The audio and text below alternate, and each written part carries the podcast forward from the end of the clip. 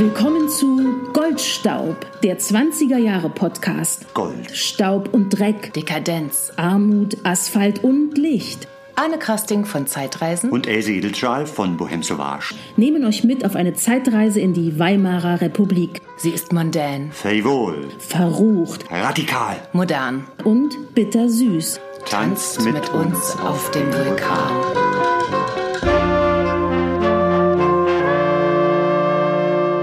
Seiner selbst willen Neukölln aufzusuchen, dazu kann man eigentlich niemandem raten. Eine traurige Gegend. Als sie noch Rixdorf hieß und auch noch Ausflugsort war, mag sie interessanter gewesen sein. Ich bin immer nur rasch mit der Tram durch Neukölln gefahren, um woanders hinzukommen. Vor allem nach Britz. Hat man dann noch ein Stück Weg zurückgelegt, so erscheint hinter Baum und Teich ein wohltuender Anblick. Die Siedlung. Ihre Farben leuchten gelb, weiß und rot und dazwischen das Blau der Umrahmungen und Balkonwände. Das war ein Zitat von Franz Hessel, dem berühmten Flaneur, in seinem Buch Spazieren in Berlin. Und wo landet er? Er landet in der berühmten Hufeisensiedlung in Britz, also im Süden von Neukölln. Und ja, kommt aus dem Schwärmen gar nicht heraus über diese wunderschönen Häuser mit eigenen Gärten, viel Grün, viel Licht, viel Farbe und sagt, das ist das neue Berlin, das ist etwas, was gerade im Entstehen ist und äh, was die ganze Stadt dann irgendwie auch noch erobern wird. Und damit sagen wir herzlich willkommen zu unserer neuen Folge von Goldstaub, Folge 8, mit dem Thema Architektur. Ah, wir brauchen noch einen Titel, ne? Wir brauchen noch einen Titel. Überlegen wir uns noch. Fassadengeschwister, Geschwister. Fassadengeflüster und wie hieß das? Klinkerfürst. Klinkerfürst. Sollen wir es so nennen? Wirklich? Können wir machen. Schon, oder? Ich finde den gut, den Titel. Oder, warte mal, warte. Äh, Den lassen wir so, den Titel. Also, herzlich willkommen zu unserer Folge 8 Fassadengeflüster und Klinkerfürst. Was der Klinkerfürst ist, erfahrt ihr später. Und Fassadengeflüster, meine Lieben, das ist das neue Buch von Arne. Und das ist jetzt gerade im Druck und kommt dann hoffentlich nächste Woche ist Es beim kommt Trocknen. morgen. Ne? Morgen Ah, kommt das raus. morgen also kommt wir sind ja heute Mittwoch, den 16.12. Und morgen, wenn nichts schief läuft, holen wir es persönlich in der Druckerei. Bist du aufgeregt? Ich bin total aufgeregt. Das ist ja mein erstes Buch. Ja. Und das Ding dann in der Hand zu halten, Wahnsinn. Ich bin auch schon werd- aufgeregt Ich werde, glaube ich, nicht schlafen wow. heute Nacht. Und darauf stoßen wir jetzt erstmal an. Und zwar mit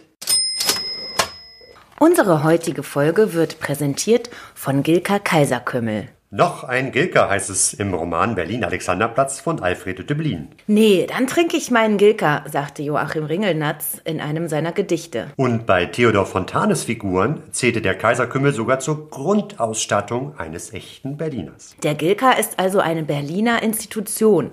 Aber was ist der Gilka überhaupt, der auch der Kurze von Berlin genannt wurde? Es ist ein Kümmelbrandwein, auch Kaiserkümmel genannt, der aus feinstem Kümmelsamen doppelt destilliert wird und das seit 1836. Dahinter stand ein Berliner Familienunternehmen, J.A. Gilker, das steht für Josef Alois, und Gilker wurde zum kaiserlich und königlichen Hoflieferanten und hat dann nicht nur in den wilden Zwanzigern die Herzen der Berliner erobert. Also seit 184 Jahren. Er war zwar nie ganz weg, aber jetzt ist er in neuem Gewande zurück. Wir haben hier natürlich auch eine Flasche direkt vor uns stehen. Und diese Flasche ist in diesem Jahr neu designt worden, könnte man sagen. Ne? Also vielleicht kennt ihr ja die alten Flaschen noch. Und jetzt gibt es aber eine in einem richtig schicken Art Deco-Design. Und geblieben von der alten Flasche ist außer des Namens natürlich der signifikante Pinguin. Es ist ein Kaiserpinguin mit Pickelhaube und das ist sozusagen das Maskottchen von Gilka Kaiserkümmel. Und wir haben nicht nur die Flasche vor uns, sondern wir haben ihn auch Ausprobiert. ausprobiert. Wir haben ihn im Glas. Und zwar einer der vielen Rezepturen, die ihr übrigens auch auf der Internetseite www.gilka1836.de findet.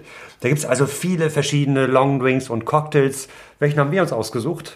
Wir haben den Gilka Apple ausprobiert, allerdings nicht in der kalten Sommervariante mit Eis, sondern wir haben uns naturtrüben Apfelsaft besorgt und den ein bisschen erhitzt und dann ähm, auf, wie viel waren das, 250 Milliliter, haben wir dann einen so einen äh, kurzen gekippt, 4 nämlich CL. 4CL. 4 CL, genau. Und Und, das das, macht Spaß. Ist eigentlich die richtige Mischung, oder? Genau. Und wenn ihr keine Lust mehr habt auf Glühwein, wir haben definitiv dann keine ist Lust mehr. das der heißeste Tipp der Saison. Genau, also relativ einfach gemacht und macht, macht Freude. Schmeckt richtig gut. Also man hat wirklich diese feine Kümmelnote über dem Apfelsaft. Und gerade wenn man das so im Abgang nennt man, glaube ich, ne? Wenn dann das noch so leicht, also da schmeckt man das noch am dollsten, finde ich. Also es ist wirklich, wirklich, wirklich richtig lecker. Und das Beste ist, wir haben für euch einen ganz exklusiven Rabattcode. Wenn ihr also in den Webshop von Gilka geht, gilka1836.de, könnt ihr auf alle Artikel eurer Wahl 21% Rabatt erhalten. Und zwar, indem ihr im Warenkorb eingebt Goldstaub 21. Und da gibt es eine ganz besondere Geschenkebox, die ihr zum Beispiel erwerben könnt. Ja, wenn ihr also für den einen oder anderen noch kein adäquates Weihnachtsgeschenk habt, dann auf zum Gilka Webshop unter gilka1836.de. Der Rabattcode Goldstaub21 ist gültig bis zum 31. Januar 2021. Ja, und jetzt sagen wir nochmal wie Alfred Döblin, noch ein Gilka. Noch ein Gilka. oh ja, das machen wir uns jetzt. Prost. Also, ich habe das Buch ja schon als digitale Version mir anschauen können. Und ähm, ich hatte das, glaube ich, auch in der letzten Folge schon so ein bisschen angedeutet, dass ich ja so ganz begeistert war und vor allem auch überrascht, weil äh, das so vielseitig ist. Aber ich habe mich gefragt, wann hast du das alles gemacht, Arne? Für wann fing das an? Also vom, von der Idee her bis jetzt zum Druck. Man könnte sagen, es ist eine Pandemie-Idee oder ähm, Covid-Idee, neue Wortschöpfung, Covid-Idee. Covid-Idee. Covid-Idee. äh, und äh, Covid-Adieu fände ich besser. wir konnten unsere Touren nicht mehr machen. Da war die Idee, wenn die Leute nicht äh, zu uns kommen können, dann bringen wir, bringe ich die Gebäude, die Architektur, die Geschichten, die wir sonst erzählen, zu ihnen. Zunächst mit Social Media, also mit Fotos auf Instagram, mit kleinen Videos auf YouTube, mit Geschichten auf unserem Blog. So fing das Ganze an. Das war März, April. Und dann haben ein paar Leute das tatsächlich auch gelesen und gesehen und fanden es gut. Und mein Partner bei Zeitreisen, der hat dann äh, gesagt, Mensch, mach doch ein Buch draus. Die Fotos sind gut, super, äh, die Texte auch nicht schlecht. Und Ja. dann haben wir relativ schnell einen kleinen Verlag gefunden, die Mark Brandenburg. Die waren Feuer und Flamme und dann ging es los. Ja. Dann habe ich also diese Zeit, diese erste Zeit, diese ganz komische Zeit der Pandemie genutzt und bin kreuz und quer durch Berlin gedüst mit dem Fahrrad an die entferntesten Enden der Stadt, um, und das muss ich ja noch sagen, was ist der Inhalt, die 75 bemerkenswertesten, coolsten, faszinierendsten Gebäude der Weimarer Republik. Also finden, sprich Gebäude, die in der Zeit gebaut wurden. die in den Oder Jahren auch- 1918 bis 33, also dieser Spanne, gebaut wurden. Das ist sozusagen äh, Mhm. der Maßstab oder das Kriterium, äh, das die Gebäude erfüllen müssen. Ansonsten frei, freie Bahn. Alles, was in der Zeit entstanden ist, darf mitspielen in meinem Ranking. Ja. Und das war ja das Verrückte in dieser Zeit, wenn man sich durch Berlin bewegt hat, vor allem so April, die Stadt war menschenleer. Das, Ja. war, das Ja. war so eine ganz verrückte Mischung aus ein bisschen gespenstisch, aber gleichzeitig unglaublich schön. Mhm. Äh, also können sich vielleicht nicht Berliner gar nicht vorstellen, aber wenn man am Brandenburger Tor ist und da ist kein Mensch, das ist absurd. Seltsam. Und äh, ja, so war das, hat man sonst nur mitten in der Nacht mal. Ja, und sowas. Und ähm, hattest du denn besondere Erlebnisse oder Bekanntschaften? Weil du hast ja sicher in den verschiedenen Gebäuden auch verschiedene Menschen kennengelernt und mit denen über die Gebäude gesprochen. Es gab so ein paar Begegnungen tatsächlich. Also zunächst äh, hatte ich äh, dann einen Partner mit dabei, Christian Tänzler von Visit Berlin, der mich mit dem Fahrrad begleitet hat. Und das Schönste war, einmal waren wir in der Waldsiedlung Zehlendorf, Onkel Toms Hütte. War, Ah wie ja. gesagt, kein Mensch auf der Straße. Plötzlich dann ein Mann, der auf uns zuging, weil er irgendwie merkte, wir stehen da, wir gucken äh, auf eine Karte, machen Fotos und hat gefragt, was wir denn da machen. Das war dann merkwürdig schon, dass jemand einen anspricht, weil man war das kaum mehr gewohnt, Kommunikation auf der Straße. Und dann hat er eben haben wir gesagt, ja, wir recherchieren hier für ein Buch und äh, finden diese Siedlung mit den Gebäuden von dem berühmten Architekt Bruno Tau zu faszinierend. Und dann sagt er, wollen Sie mal so ein Haus von innen sehen? Bei mir fast original erhalten. Und äh, ja, dann sind wir da reingegangen und das war zufälligerweise dann auch noch ein man könnte sagen, ein Atelier. Also dieser pensionierte Lehrer ist dann Künstler geworden und hat sein ganzes Haus eben voll gehabt mit, mit wunderbaren Bildern. Mhm. Äh, aber ansonsten eben hat er sehr schön erklärt, wie das Ganze aufgebaut war, diese ja, Architektur des neuen Bauens, wo es eben um Funktionalität geht. Werden wir sicherlich später noch drüber äh, sprechen. Ja, das war eines der Erlebnisse. Ein anderes war für mich, das war dann ein bisschen später, der Funkturm. Ah, ja. Warst du mal oben? Ich war ja da mal vor, ach, schon sehr lange her. Und es gibt ja so ein paar Sachen, nicht? diese Bucketlist. Was muss man in Berlin Wie gemacht heißt diese haben? Liste? So eine Bucketlist, eine Das To-Do-Liste. habe ich noch nie gehört. Aber gut, ich lerne auch immer mal was Neues Das ist so dieses Eisbucket und so weiter. Dieses. Ähm, To-Do-Liste. To-Do-Liste, ja. ja Also als Checkliste, Abhackliste oder Bucketlist, so. eine Bucketlist. Okay. äh, wenn man jeder Berliner muss einmal im Berghain gewesen sein, muss einmal auf der Ringbahn eingeschlafen sein oder eben auch im Funkturm oder Fernsehturm gewesen Mhm, sein. Und ich habe es nach 20 Jahren, das ist ein bisschen peinlich fast, aber Wieso? Lieber es spät geschafft. als nie, ne? Ja, ich habe es geschafft und ich habe was Besonderes. Ich war ganz alleine, Alleine. oben auf dem Funkturm. Habe also eine Genehmigung bekommen. Mir wurde dann aufgeschlossen, bin mit dem Fahrstuhl, der dann in Betrieb gesetzt wurde, hochgefahren. War Nur ganz für alleine dich. im Restaurant, war ganz alleine oben auf der, auf der Plattform und es war ein Traum. Es war wie so ein Gewinnspiel, was wo ich den ersten Preis gewonnen habe. Ja, aber Arne, ganz im Ernst, trotzdem hätte ich mir da doch irgendwie eine schöne Verabredung mitgenommen. Ja. äh, Also ist, äh, nächstes Mal zu zweit. Das nächste Mal nehme ich dich mit, Else, sorry. Und ein anderes schönes Erlebnis war, als ich das Landhaus am Rupenhorn besichtigt habe. Das ist ein wunderbares, verrücktes Gebäude. Allein der Name ist schon verrückt, ne? Rupenhorn, ja. Rupenhorn. Rupenhorn. Von ein bisschen unterschätzten Architekten, die Gebrüder Luckhard und Alfons Anker. Das Gebäude, wenn du davor stehst, denkst du, das könnte auch heute oder könnte man auch in zehn Jahren so bauen. Es könnte aus einem Science-Fiction-Film kommen. Es ist so verdammt modern. Aber es ist eben Ende der 20, Anfang der 30er Jahre gebaut worden. Eine Villa der Moderne. Und da kann man jeden Freitag äh, Führungen buchen. Und ich habe dann mehr oder weniger äh, auf gut Glück mal angerufen, Anfang der Pandemiezeit. Und da steht auch schon, da würden Anrufbeantworter kommen. Aber es kam kein Anrufbeantworter, sondern eine wirkliche Stimme, die sagte, ja, äh, Sie können auch morgen vorbeikommen, wenn Sie alleine kommen.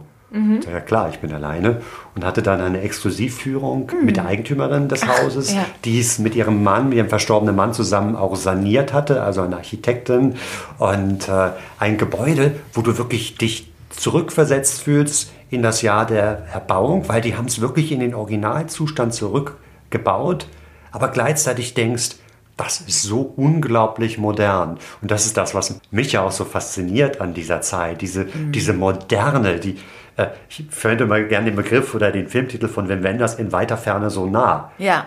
Es ist fast 100 Jahre her, Ja. aber du denkst, ja, könnte auch von heute sein. Also ich bin jetzt echt verwundert darüber, Arne, dass das so schnell ging mit dem Buch. Ich hatte mir irgendwie vorgestellt, das wäre so eine Arbeit von zwei, drei Jahren gewesen. Ja, äh, das hat mir der Verleger auch gesagt, dass man äh, sowas normalerweise in deutlich längerer Zeit macht. Deshalb bin ich auch super, super dankbar äh, dem Verleger Manuel Lindinger und den Lektoren, dem Grafiker, die das wirklich in einer unglaublich kurzen Zeit gerockt haben. Und Ja. äh, das war so ein bisschen Harakiri, aber natürlich muss ich auch sagen, in einer normalen Saison, wo wir im Sommer Veranstaltungen ohne Ende gehabt hätten, hätte ich das nicht geschafft. Ja, also ich kann es überhaupt nicht erwarten, das Buch dann tatsächlich in den Händen zu halten. Fassadengeflüster. Ja, der Titel, kannst du mal, wir den Super Titel. Ja. ja. aber genau, was hat es denn mit dem Titel eigentlich auf sich? Es geht ja um Gebäude, um Fassaden. Aber ich wollte jetzt keinen Architekturführer schreiben mit langen Beschreibungen des Stils, ähm, sondern ich wollte die Fassaden im Grunde genommen sprechen lassen oder eben flüstern lassen. Also es geht um Geschichten, es geht um Kurioses, es geht um Hintergründe. Manchmal was, vielleicht was Triviales, manchmal aber auch was, was Großes, was, was Weltpolitisches. Also sowas zum Beispiel wie der, was war das, Zehlendorfer Dächerkrieg. Zehlendorfer Dächerkrieg ist ein super Beispiel, weil das ist auch so eine grandiose Geschichte. Denn wir sind in dem beschaulichen Zehlendorf, wo die eher ja, wohlhabenderen der Berliner wohnen. Und da soll Ende der 20er Jahre eine Wohnsiedlung entstehen. Von dem schon erwähnten Bruno Taut angeleitet. Und da sind die Zehlendorfer an die Decke gegangen. Was soll da hin? flache Dächer, sieht ja aus wie orientalische Gefängnisse, wie Zigarrenschachteln und dann bunt werden da etwa irgendwie Tuschkästen äh, ausgekippt. Und wer soll da einziehen? Linke Arbeiter, also großer Alarm in Zehlendorf. Aber die Dinger wurden gebaut. Aber dann passierte was Spannendes. Zeitgleich wurden dann auf der anderen Seite andere Häuser in einem anderen Stil gebaut. Und zwar im eher konservativen Stil, dem sogenannten Heimatschutzstil, der mhm. sich also an regionalen Traditionen orientiert, mit spitzen Dächern. Und mhm. dann sind die progressiven Leute von den Flachdächern auf die Decke gegangen und haben gesagt, Mensch, äh, da wird uns die Sicht versperrt, da, wir werden nie harmonisch in Einklang leben können. Und das ist die Antwort der Spießer, ähm, das ist eine, eine politische Gesinnung und es war richtig so ein Glaubenskampf geworden. Ja. Und ich meine, es ist lustig, wenn man heute dort ist, Waldsiedlung Seelendorf oder, oder Onkel Toms Hütte, wie es ja auch genannt wird, alles total ruhig, total beschaulich. Und ich finde beide Siedlungen wunderschön und heute vertragen sie sich natürlich total gut. Ja.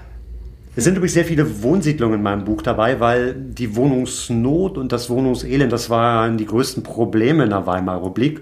Und da hat die Stadt sehr schnell eben Antworten gesucht und auch gefunden mit diesen Siedlungen, die ja teilweise auch ähm, UNESCO-Weltkulturerbeschutz haben. Mhm. Aber es gibt natürlich noch viele andere Bautypen, die ich aufführe.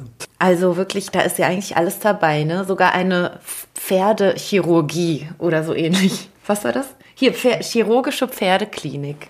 Ja. Und dann äh, gibt es drei Kinos, eine Apotheke ist dabei, Bäder sind dabei, Schulen, Universitätsgebäude, natürlich Geschäftshäuser, Grabmäler, Vergnügungspaläste, Brauereien sind auch dabei und natürlich der Funkturm. Und was hatte ich hier noch? Ein Eierkühlhaus. Was ist denn das Eierkühlhaus überhaupt? Eierkühlhaus oder Eierspeicher, das war tatsächlich für den Berliner sehr, sehr wichtig, weil der Berliner braucht sein Ei ob als Sohlei, als Rührei, ähm, als gekochtes Ei. Ohne Ei ist der Berliner kein richtiger Mensch. Und ähm, deshalb musste man im Eierkühlhaus eben ja, mehrere Millionen Eier einfach kühlen. Und dieses Gebäude kennen nicht nur die Berliner, sondern auch viele andere, weil es ist direkt an der Oberbaumbrücke. Und heute ist dort Universal, die Musikfirma. Also Universal ein großer, Music. Universal Music, ein riesiger Kasten ja. äh, mit ja, gelben Klinkern ähm, und sehr beeindruckend, sehr schön. Ja, da waren früher Eier gelagert. Da wurden Eier gekühlt.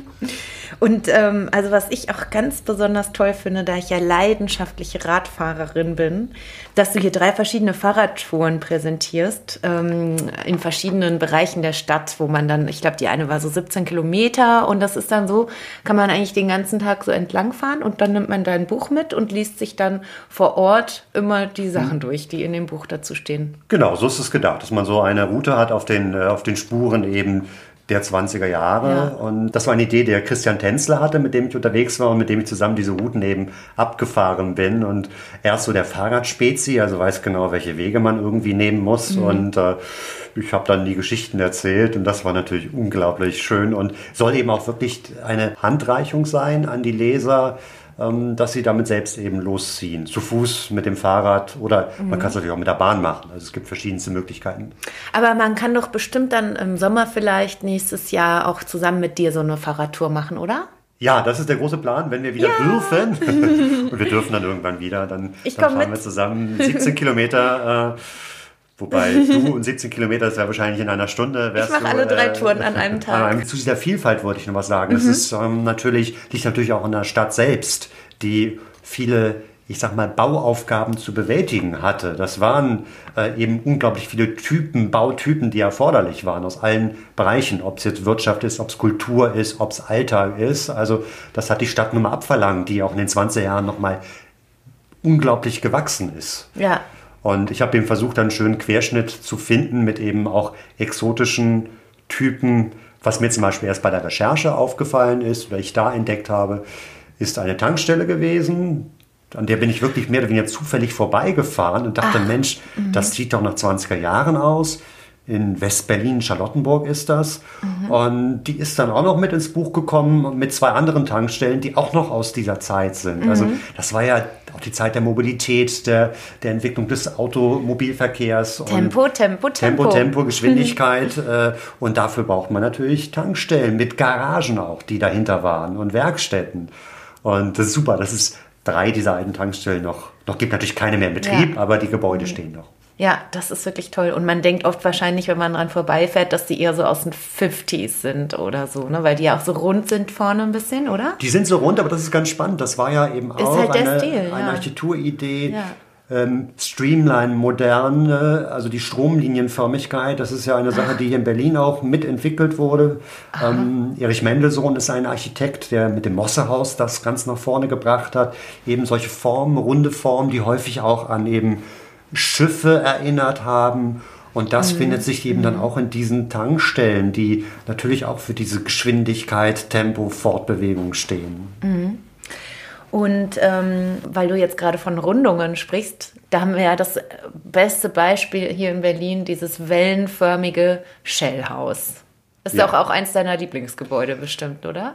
Hat es ja auch auf das Cover geschafft. Es ist ein Gebäude, an dem man vorbeifährt und immer wieder staunt. Das ist dieses wellenförmig, es gibt verschiedene ja. Bilder, die man dafür hat. Und äh, wo man auch denkt, das ist so modern, das kann doch nicht aus dem Jahr 1931 sein.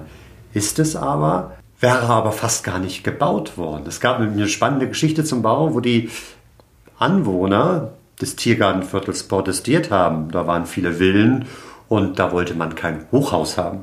Also Hochhaus, neun, zehn Stockwerke, das war ja unglaublich hoch für Berliner Verhältnisse. Und da gab es äh, einige Briefe an äh, den Bauherrn bzw. an die Berliner Zeitungen. Aber es wurde gebaut. Und dann das Verrückte ist, dass es ein paar Jahre nach dem Bau schon wieder abgerissen werden sollte. Oha. Im Nationalsozialismus äh, wollte man monumentaler, größer und gewissermaßen etwas, was Nicht so weich ist. der Welthauptstadt Germania Ja. irgendwie eine Rolle spielt. Und äh, Lieber Kanten statt Wellen. ja. Aber Gott sei Dank, in dem Fall ist es ein bisschen makaber, kam etwas dazwischen, der Krieg, der das Gebäude beschädigt hat, aber äh, es wurde eben nicht abgerissen und dann wieder saniert und äh, ist immer noch ein Blickfang. Also es ist wirklich eine Ikone der Moderne. Absolut, ja. Hat dich denn ein Gebäude besonders angesprochen, jetzt mal von den, von den, von den Fotos? Ja, viele auf jeden Fall. Ähm, also, aber woran ich mich jetzt ganz konkret am, äh, erinnere, ist das Kraftwerk Klingenberg. Weil äh, das ist nämlich auf dem Weg, wo ich mit dem Fahrrad immer raus in den Garten fahre. Da bin ich diesen Sommer bestimmt hundertmal dran vorbeigefahren. Und jedes Mal, wenn ich da vorbeifahre, dann ähm, stockt mir so ein bisschen der Atem irgendwie. Ich finde, die, also dieses Kraftwerk, das ist ja so ziemlich dunkelrot, also fast schon schwarz und das sieht so kathedral, wie, sieht aus wie eine Kathedrale. ist so- Industriekathedrale ist ja auch so ein Begriff, der, Ja. der dafür geprägt wurde für viele dieser Industriebauten. Ja, und dann, also man fährt da durch und dann kommt noch so eine, so eine Brücke, ne? Also es ist ja auf beiden Straßenseiten und die Straßen da, das ist alles nicht so schön, aber dieses Gebäude ähm, und dann mit der Brücke und man fährt da vorbei und man hat wirklich das Gefühl, man ist in Metropolis drin, im Film. Ja, also es ist eine fantastische, wäre eine fantastische Filmkulisse. Mhm. Ganz spannend übrigens äh, auch Uli Hanisch, der Szenenbildner von Babylon Berlin, den ich interviewt habe für das Buch. Also es gibt Mhm. eine längere Interviewstrecke. Den habe ich auch gefragt, an welchem Gebäude er noch gerne mal drehen würde. Und er hat genau das auch genannt. Also der ist dann Mhm. nicht mit dem Fahrrad, sondern mit dem Moped immer vorbeigefahren und sagt, das ist einfach großartig, Ja. diese, diese Kulisse. Da muss man jemanden im Ja. Film vorbeilaufen lassen. Äh, Also vielleicht wird das dann irgendwann auch nochmal bei Babylon Berlin auftauchen. Ist aber insofern spannend und auch eine schöne Überleitung zu unserem Experten in dieser Folge, der nämlich sehr, sehr viel mit Industrie und Industriekultur zu tun hat. Die Einleitung für mein Buch hat Professor Josef Hoppe geschrieben. Josef Hoppe war bis zum Sommer stellvertretender Direktor des Technikmuseums in Berlin, jetzt im wohlverdienten Ruhestand. Wobei Ruhestand das falsche Wort ist für Josef Hoppe. Er ist sehr aktiv, unter anderem als Leiter des Berliner Zentrums für Industriekultur. Und dort gibt es natürlich viele Berührungspunkte auch mit den 20er Jahren. Viele Industriegebäude sind in dieser Zeit entstanden. Diese Berührungspunkte hatte Josef natürlich auch im Technikmuseum, wo er zum Beispiel als Kurator verschiedene Ausstellungen zum Thema Medien und Medientechnik verantwortet hat. Und äh, gerade dieser Bereich Rundfunk, Radio, Fernsehen, Kino ist natürlich in den 20er Jahren unheimlich explodiert. Ich freue mich natürlich sehr, dass Josef die Einladung für mein Buch geschrieben hat und ich ihn jetzt am Telefon habe. Hallo Josef. Hallo. Am Anfang deiner Einleitung steht ein großes Bild, das erste Bild des Buches, ein Plakat. Was zeigt es und warum hast du es ausgewählt? Ja, das ist ein äh, Plakat der Tourismuswerbung, das in unterschiedlichen Variationen immer wieder in den späten 20er Jahren in der internationalen Tourismuswerbung für Berlin verwendet wird. Also man staune. Berlin wirbt damals auch schon um Tourismus und es hat so collagenartig, gibt es so einen Überblick über die, die Highlights dessen, was man sich in Berlin angucken soll. Und das ist zum Beispiel auch komplett irre, weil die Hälfte der Objekte so ungefähr sind technische Objekte. Da ist der Funkturm dabei, da ist eine Ampel dabei, da ist ein Kraftwerk dabei und so weiter. Neben Theatern und äh, Schlössern. Also das ist sozusagen die Melange, mit der sich Berlin damals auch offensiv schon äh, kommuniziert hat und die in diesen 20er Jahren auch wirklich ganz deutlich äh, zum Selbstverständnis äh, von Berlin dazugehört hat. Wir sind eine Industrie, wir sind eine Technologie, wir sind eine Innovationsmetropole. Wir haben auch Architekturen, in denen sich das äh, zum Ausdruck bringt. Das sieht man in deinem Buch auch, gerade diese 20er Jahre extrem spannend. Was mich wirklich überrascht hat, als ich das, diese Plakate gefunden habe, dass das Thema ähm, ja, Industrie, Kultur, Industriepräsenz so offensiv kommuniziert wird. Die Plakate findet ihr natürlich auf unseren Social-Media-Kanälen, auf Facebook und auf Instagram. Der Ampelturm Klammer auf, der Ampelturm, die erste Ampelanlage Deutschlands, 1924 mitten auf dem Potsdamer Platz. Lichtsignale nach fünf Seiten, grün, weiß, rot, ein Verkehrspolizist im Volksmund, der Oberkieker, steht im Turm und bedient die Hebelschalter. Er sorgt für Ordnung an einem der seinerzeit verkehrsreichsten Plätze Europas. Seit 1997 befindet sich am ähnlichen Ort eine Reproduktion, Klammer zu. Der Ampelturm soll ja angeblich mehr Touristen angezogen haben als das äh, Brandenburger Tor. Das, glaube ich, hat keiner so richtig gezählt, aber das kann ich mir gut vorstellen, weil äh, man ging damals wirklich auch nach Berlin, um, um sozusagen die technische Moderne äh, am Ort der Entstehung kennenzulernen. Und ähm, es gibt noch ein anderes Plakatmotiv, das von der Reichsbahn oder auch äh, später sogar noch bei den Nazis in der Tourismuswerbung verwendet wird. Da geht es sozusagen um das, die, die Illustration des Tempos äh, in der Stadt. Ja, also während heute man ja doch sehr auch mit dem grünen und blauen Berlin äh, wirbt, war es damals wirklich so, da hat man rasende Autos dargestellt und rasende Züge und man hat so dieses, diesen ganzen Furor und diese ganze Vibration einer äh, schon auch hochverdichteten Großstadt mit all ihren Verkehrsmitteln tatsächlich offensiv in den Mittelpunkt von Tourismus gestellt. Das heißt, ähm, nach Berlin ging man wirklich, um sich auch so ein bisschen kirre machen zu lassen. Und ähm, insofern, keine Ahnung, vielleicht sind die dann tatsächlich auch zu den Ampeln gewandert, um die Schaltrhythmen zu beobachten. Josef, du als Experte für Industriekultur, welche Branche hat sich denn besonders hervorgetan bei Bauten in der Weimarer Republik? Das ist schon auch die Elektrotechnik vor allen Dingen gewesen, für die dieses äh, Thema äh, Fortschrittsorientierung, Fortschrittsbesessenheit, äh, Weltmarktorientierung, Internationalisierung, ähm, Innovation eine ganz, ganz herausragende Rolle gespielt hat. Das gilt auch für eine ganze Reihe anderer Branchen in Berlin zu jener Zeit, also für die chemische Industrie und für den ganzen Verlagsbereich und so. Ähm, aber es gilt schon auch sehr stark eben für diesen gesamten Bereich der Elektrotechnik, weil die auch am potentesten waren. Die haben echt das meiste Geld verdient und hatten die meisten Beschäftigten auch in der Stadt und die kamen halt so in den 20er Jahren auch äh, dahinter, dass sie sich selber sozusagen äh, in der Öffentlichkeit, im öffentlichen Raum auch eine eigene Sprache äh, geben wollten oder sich in einer eigenen Architektursprache ver, vergegenständlichen wollten. Bestes Beispiel ist halt Siemensstadt. Das ist ungeheuerlich, wie da ein riesiger Campus innerhalb weniger Jahre entsteht, in dem alles zusammengefasst ist. Erholung, Wohnen, Sport, Verkehr und äh, Produktion und Forschung. Großartig. Ich bin ja ein großer Fan der über die ganze Stadt verteilten Um- und Abspannwerke der Berliner Elektrizitätswerke, der BEWAG. Absolut, habe ich vergessen weil die BEWAG äh, damals als kommunales Unternehmen tatsächlich auch von diesem Fortschrittsgeist beseelt war. Ja, es ist äh, heute kann man sich das alles immer ganz schwer vorstellen, aber die haben sich wirklich auch damals so ein bisschen in die äh, vorderste Front der äh, Innovation stellen wollen und hatten neben einen genialen Architekten den Hans-Heinrich Müller, genauso wie übrigens die BVG einen genialen Architekten hatte und die S-Bahn auch, Brademann und äh, Grenander. Und die haben jeweils auch ganz konsequent eine eigene Bausprache oder Formensprache nach vorne getrieben. Und Hans-Heinrich Müller ist von allen der unbekannteste, hat aber in meinen Augen, ich glaube, du siehst es genauso, die eigentlich aufregendste und klassischste Architektur gemacht. Sehr konsequent und was auch wirklich interessant ist, die BWAG hat sich ja in den letzten Jahrzehnten von all diesen großen Umspannwerken verabschieden müssen. Und wo immer du hingehst, findest du dort auch sehr interessante Startups, die jetzt in genau diesen damals schon supermodernen und auch heute noch supermodernen Gebäuden untergebracht sind. Und dies anscheinend auch dorthin zieht. Also der Innovationsgeist hat sich so ein bisschen verlagert. Äh, damals ging der halt von diesen Elektrounternehmen aus und heute sind es halt digitale Startups, Digital Commerce, irgend sowas. Hast du ein Lieblingsgebäude aus den 20er Jahren hier in Berlin? Ja, das ist tatsächlich eines dieser Umspannwerke, äh, und zwar das in der Kopenhagener Straße.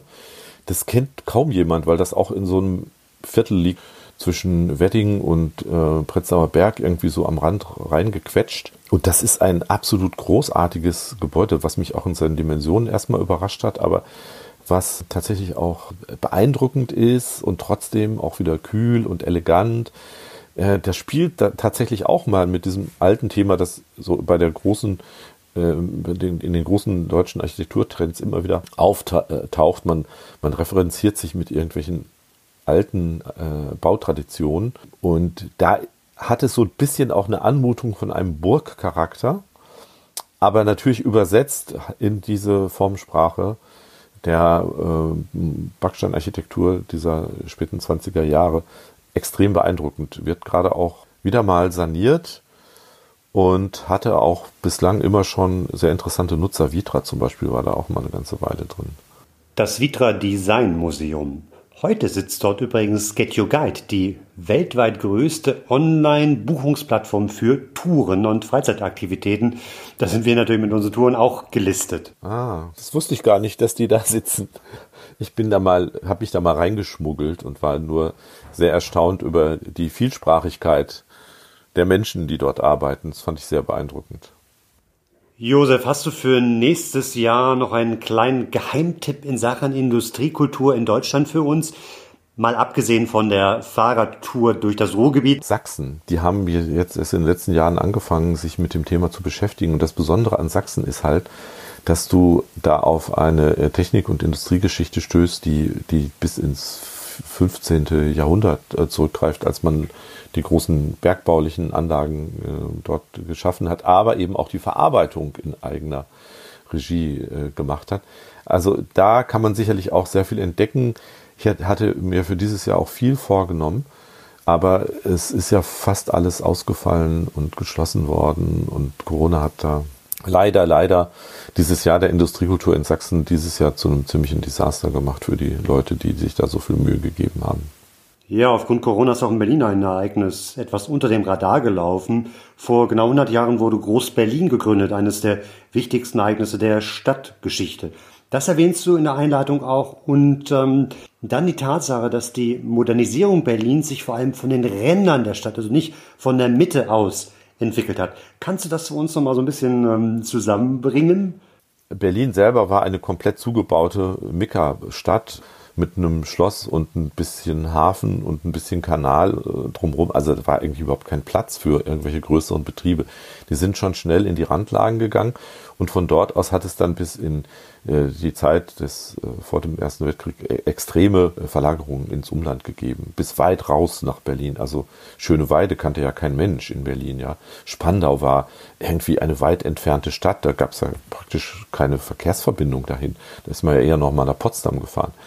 So, also diese ganzen Zwischenräume wurden mit riesigen neuen Siedlungen und Industrieagglomerationen aufgefüllt und die unterstanden aber jetzt so komischen kleinen Gemeinden, äh, die da, ich glaube 27, 28 um Berlin herum noch existierten. Also ein unmöglicher Zustand. Man kriegte keine Wasserversorgung auf die Reihe, man kriegte kein Verkehrssystem auf die Reihe, die Polizeigesetzgebung, die Gewerbeordnung und all Kram das war äh, ein, ein Riesendurcheinander. Und deswegen gab es tatsächlich auch schon seit kurz nach 1900 Bestrebungen von den Fortschrittlern, mal verallgemeinert gesprochen, zu sagen, ey, wir brauchen hier einen planerischen Großraum, einen, einen kommunalen und auch möglicherweise noch demokratisch zu gestalteten Großraum, in dem diese riesige Agglomeration zusammengefasst wird. Das fand aber alles vor dem Ersten Weltkrieg keinen großen, keine große Fürsprache. Nach dem Ersten Weltkrieg war ja irgendwie auch so ein bisschen Tabula rasa. Und da haben die demokratischen Kräfte die Gunst der Stunde genutzt, um zu sagen, wir müssen jetzt hier wirklich mal mit den alten Zöpfen Schluss machen. Wir brauchen solche planerischen Großräume und zwar sowohl fürs Ruhrgebiet wie für den Großraum Berlin. Und es entstand Groß-Berlin äh, und zwar in einem gigantischen Aufwuchs. Das war, hatte vorher un ungefähr 78 Quadratkilometer und nach der Reform 880. Also mehr als verzehnfacht. Und dadurch hatte natürlich dann diese neue Großgemeinde schon auch noch sehr viel mehr Möglichkeiten, äh, Struktur in diese Stadt reinzubringen. Äh, trotzdem, aus jener Zeit hat sich auch noch eine große Autonomie der Bezirke, das sind nämlich diese alten Stadtgemeinden, heute auch schon wieder zusammengefasst zu größeren Bezirken erhalten, macht das Regieren in Berlin auch nicht immer einfach. Aber im Grunde genommen war dieses Datum April 1920, Beschluss im Preußischen Herrenhaus äh, über die Errichtung der Großgemeinde Berlin, das war im Grunde genommen sowas wie die, das Erwachsenwerden dieser Stadt. Bis dahin waren das so Lümmeljahre. Aber äh, auf einmal war Berlin halt eine der größten Städte der ganzen Welt. Ja, der Einwohnerzahl und der Fläche nach unter den ersten drei der Welt äh, rangierend. Davon war man vorher total weit entfernt. Also damals wirklich auch mit ein wesentliches Motiv, glaube ich, für diesen Modernisierungsschub und Aufbruch der 20er Jahre, die sich ja dann anschlossen. Aber heute weiß das kaum jemand. Also das hast du wahrscheinlich auch oft genug erlebt, wenn man den Leuten sagt, ja, Berlin ist in diesem Jahr 100 Jahre alt. Hä? Berlin ist doch schon 750 mindestens. Ja, gut, je nachdem, woran man sich orientiert. Das selten gewordene Wort der Woche. Vielleicht seid ihr im Expertenbeitrag von Josef Hoppe auch darüber gestolpert. Es ist das Wort Furor.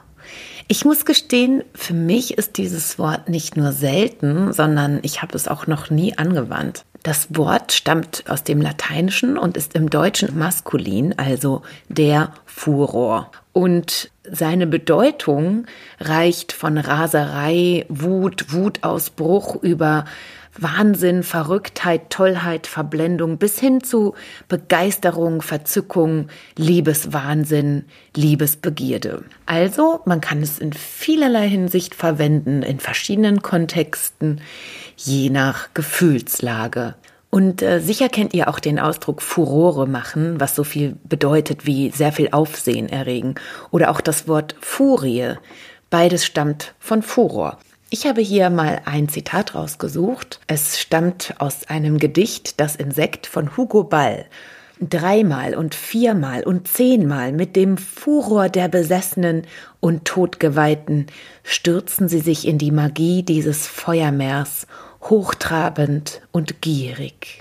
Hugo Ball werdet ihr allerhöchstwahrscheinlich auch noch irgendwann im nächsten Jahr in unserem Goldstaub-Podcast kennenlernen, denn er ist einer der Begründer des Dadaismus. Ach, sag mal, Anne, eine Sache müssen wir noch klären. Hat ja mit unserem Titel zu tun. Was ist denn eigentlich der Klinkerfürst? Nein, wer, muss ich sagen, ne? Wer ist der Klinkerfürst? Wer? Es ist eine Person, es ist ein Architekt, jetzt keinerlei adligen Ursprung hat, aber eben als Klinkerfürst bezeichnet oder auch gefeiert wurde, weil er den Klinker, also dieses Material, äh, Klinker ist ja unter sehr, sehr hoher Temperatur gebrannter Ziegel, das hat er sozusagen als Baumaterial in Vollendung eingesetzt. Er hat dieses Material wirklich als Bauedelstein bezeichnet und äh, die Hamburger lieben natürlich Fritz Höger, der hat dort zum Beispiel das Schielehaus gebaut, ein grandioses, expressionistisches Gebäude. Chile wie das Land Chile. Wie das Land Chile. Und das ist ein Gebäude, hast du sicherlich mal gesehen, was wie ein, ein Schiff gewissermaßen vorne spitz zuläuft und äh, wirklich eine sehr markant und eben expressionistische Architektur. Und er war der Meister des Backstein-Expressionismus und hat das auch in Berlin verwirklicht. Da gibt mhm. es eine Kirche am Hohenzollernplatz, die ihm auch äh, sehr skulptural wirkt. Und äh, ich persönlich bin ein großer Fan des Expressionismus ähm, in der Architektur, der natürlich in den 20er Jahren auch sehr präsent war, wobei man ja eigentlich vor allem international die 20er Jahre in Deutschland vor allem mit dem Bauhaus verbindet. Mhm, ja, klar. Bauhaus, Neues Bauen, neue Sachlichkeit, also eher so das sachliche, nüchterne, schnörkellose, funktionale natürlich auch, funktional geniale. Aber ich bin eigentlich diesen optisch gefälligen äh, Architekturstilen auch sehr zugetan. Also ob es jetzt Expressionismus ist oder eben auch ein bisschen Art Deco-Elemente gibt es auch in Gebäuden in Berlin. Äh, Ausläufer des Jugendstils. Oh, da fällt mir jetzt auch noch dieses eine ein äh, mit dem in Wedding, mit dem äh, Betriebs... Genau, es gibt einen Betriebshof der BVG, also der für die Straßenbahn gebaut wurde. Das fand ich irre, die Bilder. Also da war ich wirklich auch sehr, sehr überrascht über diese dekorativen Elemente in einem Gebäude, was jetzt eigentlich ein Betriebshof, was ist das denn überhaupt? Also da fahren die Straßenbahnen rein und werden ähm, repariert und sauber da. gemacht. Ja, Ja. genau. Mhm. Und äh, wird heute immer noch von der BVG benutzt tatsächlich, allerdings als Omnibusbahnhof. Ah ja, ist, äh, eine andere, etwas andere. Tolles Gebäude. Das Tolles muss ich mir unbedingt auch mal in echt angucken. Das war für mich auch eine Überraschung und äh, wie ich auch generell sehr, sehr viele expressionistische Gebäude in Berlin erst entdeckt habe. Also es ist Mhm. äh, ein bisschen unterschätzt manchmal. Läuft, wie gesagt, ein bisschen unter dem Radar, der durch die Bauhausbrille etwas gesteuert wird. Zu guter Letzt haben wir für euch noch eine kleine Klatschkolumne. So das Who is Who der Architektur. Genau, da geht es weniger um Fakten, sondern mehr um das Menschliche. Und wie es bei Boulevard so ist, ist es vielleicht manchmal ein bisschen überspitzt, aber es ist auch immer ein Fünkchen Wahrheit dabei. Da fangen wir an mit ein bisschen Style und Fashion. Der Preis für die beste Frisur geht nämlich eindeutig an Hans Pölzig. Sein Pony ist legendär. Ja, und zwar so sehr, dass man von einer Hans-Pölzig-Frisur spricht. Es gab nämlich viele Nachahmer. Und ein Foto von Hans Pölzig werden wir euch in unseren Social-Media-Kanälen posten. Aber Else, ich würde es eher so als Prinz Eisenherz Topfschnitt bezeichnen, oder? Ja, aber süß. Und dann hat er ja noch diese Nickelbrille, diese dicke. Und äh, auch irgendwie ein sehr charakteristisches Gesicht und diese Fliege dazu. Ist Also- schon ein, ein Man of Style, auf jeden Fall. Absolutely. Und hat Generationen späterer Architekten sicherlich geprägt. Sag mal, Anne, riechst du das auch? Knoblauch, eindeutig Knoblauch. Ja. Das muss Johannes Itten, der Leiter des berüchtigten Bauhausvorkurses sein, mit seinen Studenten. Denn ähm, er verabreicht ihnen immer Knoblauch-Kaltschalen vor den Kursen. Kaltschalen. Oder auch Zwiebelsud. ne? Ist ganz gut für die Gesundheit, für den Körper, für den Geist. Er war Guru, Yoga-Fan. Ach, das war doch der, der auch ähm, Anhänger der Mazdaznan-Sekte ist, richtig? Genau, genau. So ein bisschen ähm, Hinduismus, Buddhismus, Zarathraismus, alles, Alles- alles dabei. Mögliche. Ja, in Berlin macht er dann allerdings eher in Schokolade. Er stattet nämlich einen Chocolatier aus und gestaltet die Inneneinrichtung. Ist auf jeden Fall leckerer und riecht auch ein bisschen besser. Und das ist jetzt die. Chocolateria Hamann gibt's immer noch in Wilmersdorf. Sehr lecker, sehr zu empfehlen. Das Architekten-Dream Team sind die beiden Brüder Max und Bruno Taut. Ah, die kenne ich. Aus deinem Buch. Richtig, gleich mehrmals vertreten. Sie arbeiten zusammen in einem Büro und heiraten auch noch Schwestern. Ihre Schwestern? Andere Schwestern. Schwestern, Schwestern. Warme Brüder. Nein, Schwestern. Sie heiraten Schwestern und sind damit Schwippschwager. Schwippschwager. Bitte merken, auch fast ein vergessenes Wort. Max und Bruno Taut. Unter den Architekten die Cool Kids. Der Ring. Und die Spießer? Der Block. Das sind zwei Architektenvereinigungen und der Ring, das sind die Progressiven, die Architekten des neuen Bauens, die zusammengeschlossen haben und klassisch in einem Ring, wie die Ritter der Tafelrunde übrigens, wo keiner an der Spitze gesessen hat, also alle gleichwertig waren. Und der Block, das waren dann eher die etwas rückwärts gewandten. Peter Behrens ist einer der wichtigsten Architekten des 20. Jahrhunderts. Und 1908 ahnt er noch nicht, dass er in seinem Büro die drei vereint, Walter Gropius, Le Corbusier und Mies van der Rohe. die später alle berühmter werden als er selbst. Große Architekturstars. Und er hat sie alle bei sich als Talentscout versammelt. Haben wir auch noch was Pikantes auf Lager?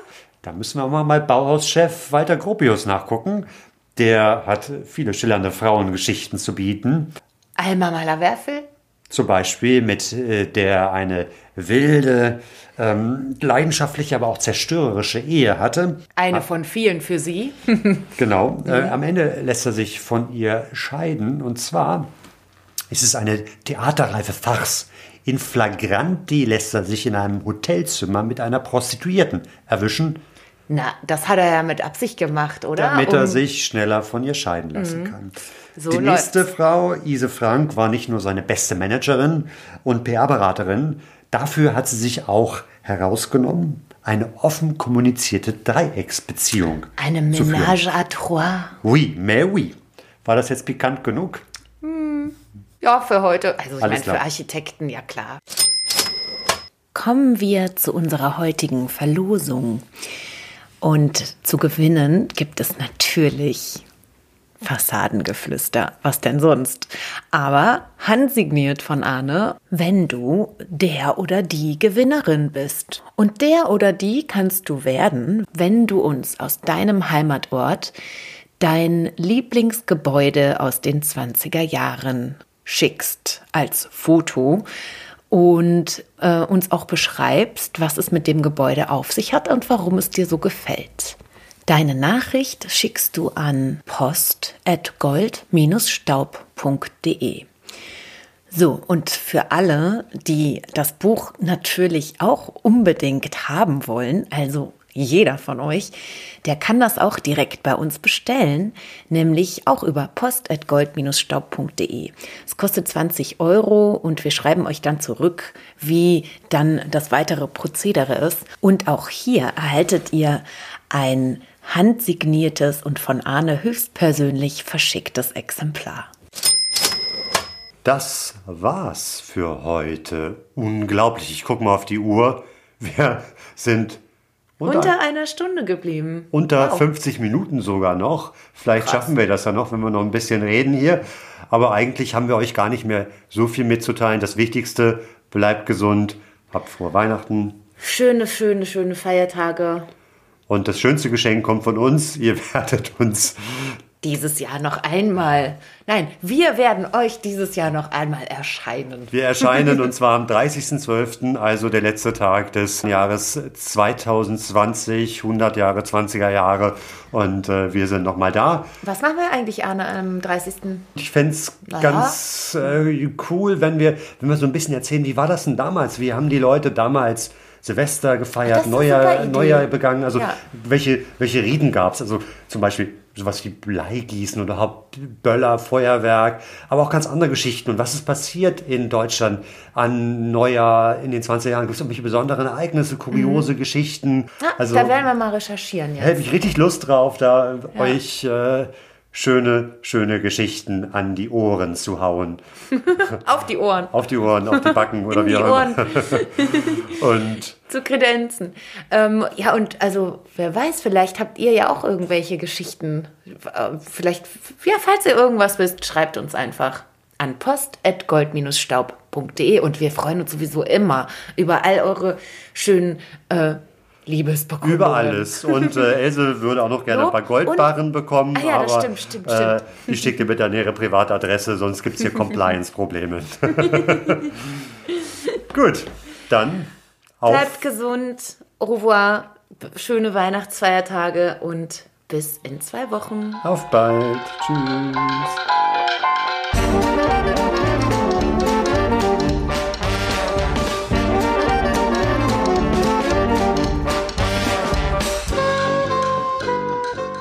Das war Goldstaub, der 20er Jahre Podcast von und mit Else Edelstahl und Arne Krasting.